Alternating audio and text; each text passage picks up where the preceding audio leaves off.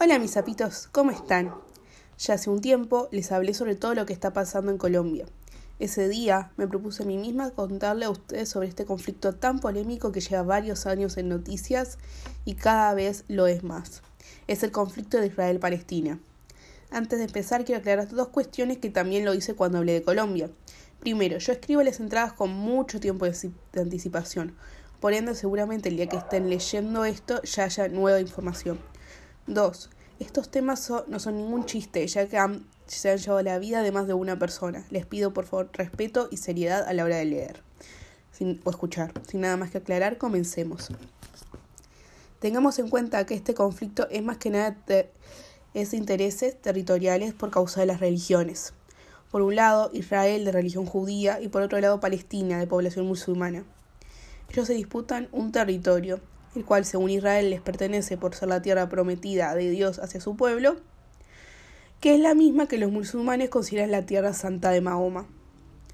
Este conflicto, que sigue hasta el día de hoy, comenzó a finales del siglo XIX, cuando comenzó el sionismo, el cual es una, cual es una ideología y movimiento político nacionalista propuesto por los judíos.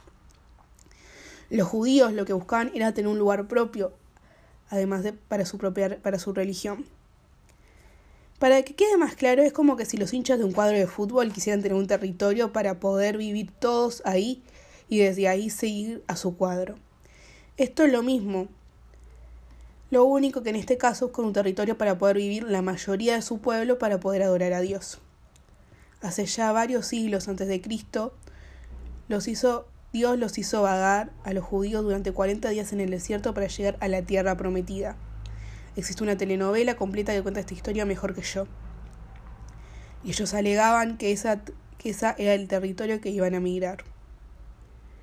Ocurre que por ese entonces esa extensión de tierra estaba bajo el dominio del Imperio Otomano, de mayoría musulmana.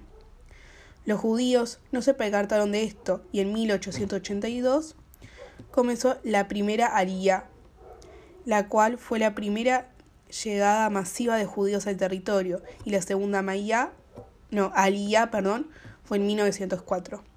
Diez años después comenzó la Primera Guerra Mundial, la cual supuso la caída del Imperio Otomano. Al final de esta guerra, Gran Bretaña, en la declaración de Balfour, declaró que el pueblo Israel de religión, la de religión, la, perdón, la relación del nombre con los judíos, se las cuento otro día, podía utilizar el territorio nombrado al principio como un lugar nacional, siempre y cuando respeten todos los que vivían allí de otra religión. Aquí comienza oficialmente el conflicto. Posterior a la declaración, hubo una migración masiva de judíos al territorio. En 1929 ocurrió la matanza de Hebron, no, de Hebron, perdón, considerada la primera masacre de este conflicto, donde un grupo de palestinos asesinaron a un grupo de judíos en la ciudad de Hebrón. Luego de la Segunda Guerra Mundial, la cantidad de judíos bajó, pero la tensión seguía siendo la misma. Reino Unido quiso suavizar un poco las aguas a través de la Operación Agatha, la cual consistía en paralizar la migración y desintegrar organizaciones terroristas. Pero no pudieron hacer mucho, que digamos. Posterior a esto, la organización paramilitar sionista quien eh, perdón, perpetró el atentado de Irún en el Hotel Rey David para posterior a para presionar a Reino Unido y finalmente obtuvo lo que buscaba, ya que los británicos abandonaron el país en 1947. Ese mismo año la ONU, la cual recién se había creado, propuso crear dos estados, por un lado el de Israel y por otro lado el eh, de Palestina. Y Jerusalén, una de las ciudades más disputadas, ya que ambas religiones y otras más la consideran santa, en el medio de ambas naciones. Así que en 1948 se creó el país conocido como Estado de Israel. Si me piden en los comentarios una próxima entrada les explico el origen del nombre. Esto provocó que la Liga Árabe, conformada por Egipto, Siria, Libia, Arabia Saudita, entre otras naciones más, se unan al conflicto contra Israel. Tras un año de batalla, Israel salió vencedor y aumentó su territorio, como consecuencia, más de 700.000 musulmanes fueron expulsados del suyo, y esto se llama Nakba, que significa destrucción. Tras este proceso, otros judíos fueron expulsados también de sus hogares. Al fin, un acuerdo que se había hecho para la paz trajo todo menos paz. En 1956, Egipto nacionalizó el canal de Suez y bloqueó los territorios de Tirán, impidiendo la llegada del puerto de Israel. Además, por este lugar se introducían armas para la guerrilla a favor del bando de Palestina. Ante lo anteriormente dicho, Israel, apoyado por Francia y Reino Unido, invadió la península de Sinaí, arrasando el, el ejército egipcio. Perdón. La ONU tuvo que intervenir, obligó la retirada de Israel, prometiéndole la, la reapertura del canal de Suez. La tensión del medio, del Medio Oriente volvió a aumentar. ¡Wow! Todo lo que está pasando y no vamos ni por la mitad. Mis zapitos, les recomiendo ir a tomar un vaso de agua, caminar 20 segunditos, hacer algo y luego seguir leyendo, o en este caso oyendo. Si no puede que sea demasiada información junta y se mareen, y esa no es la idea. En 1967 Egipto decidió volver a hacer, hacer acciones arriesgadas.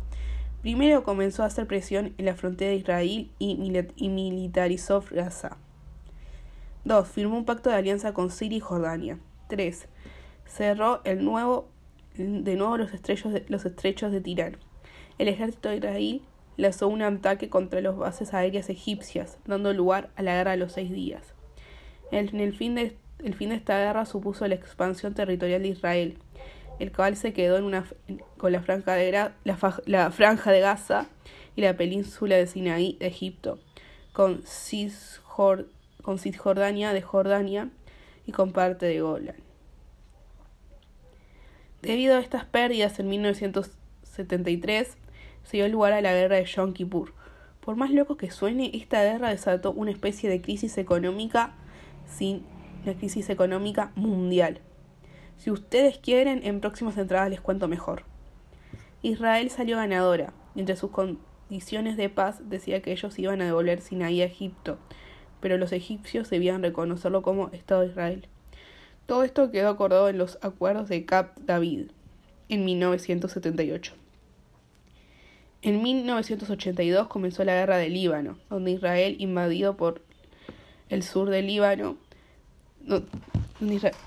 perdón, donde Israel invadió, invadió, el sur del Líbano para ponerle fin a las actuaciones de la OLP, Organización para, para Liberación de Palestina. Como resultado, en 1985, Israel logró sacar la, organización del país. Mientras tanto, en Gaza la tensión seguía aumentando y finalmente explotaron en 1986, cuando cuatro trabajadores fueron asesinados al ser embestidos por un camión militar israelí en el campo de refugiados. Este hecho dio lugar a la primera intifada un movimiento popular que buscaba recuperar la libertad de Palestina. Los musulmanes tomaron más fuerza, ya que sentían que la OLP se estaba relajando y que estaban olvidando de la religión que los unía. Entonces crearon la organización llamada Hamas. En 1993 los ataques de ambos, bandos, de ambos, de ambos bandos perdón, ya habían acabado con la vida de más de un millón de personas. Ante esta situación se firmaron los acuerdos de Oslo, donde la OLP abandonaba las armas y reconocía a Israel, mientras que Israel acababa, aceptaba a la OLP como una representante de la nación del pueblo palestino. En 2013, este pueblo palestino pasó a llamarse Estado de Palestina. Vemos de una parte importante del territorio diputado, la ciudad de Jerusalén. Es considerada ciudad santa por los judíos, musulmanes y cristianos. En la ciudad conviven personas de las tres religiones. Acordémonos que la ONU había planteado que Jerusalén está en el medio de ambas naciones. Las dos naciones alegan que la ciudad les pertenece.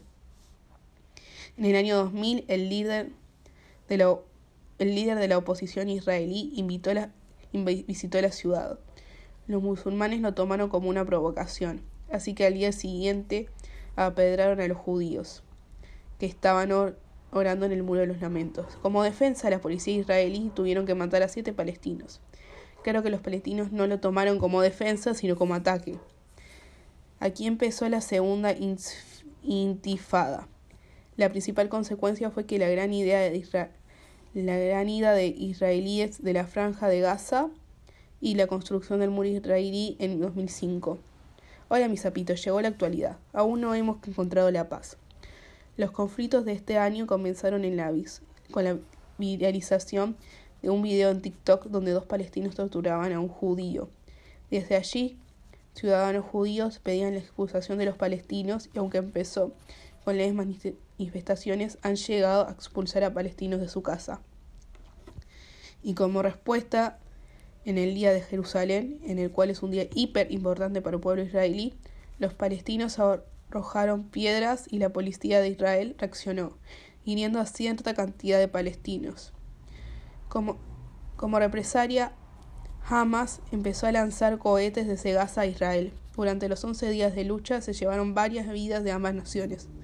El 21 de mayo, Egipto les hizo un llamado de atención a los dos bandos. Cada cual reconoce la victoria como suya. Y esto fue todos mis zapitos. Aclaro que en un principio cuando nombraba Palestina, todavía Palestina no era una nación. No sé si me doy a entender. Pero fue la forma que encontré para este, separar Palestina de Israel. De Israel. Estos temas de conflictos internacionales me suelen tener activa, por eso es la gran cantidad de información. Es una lástima, pero conflictos como estos nos dan a entender que no hemos llegado a la paz mundial tan deseada todavía, y que queda mucho avanzar como humanidad. Seguramente en el futuro, ni muy lejano ni muy cercano, este conflicto continúe. Cuídense, los quiere SAPS.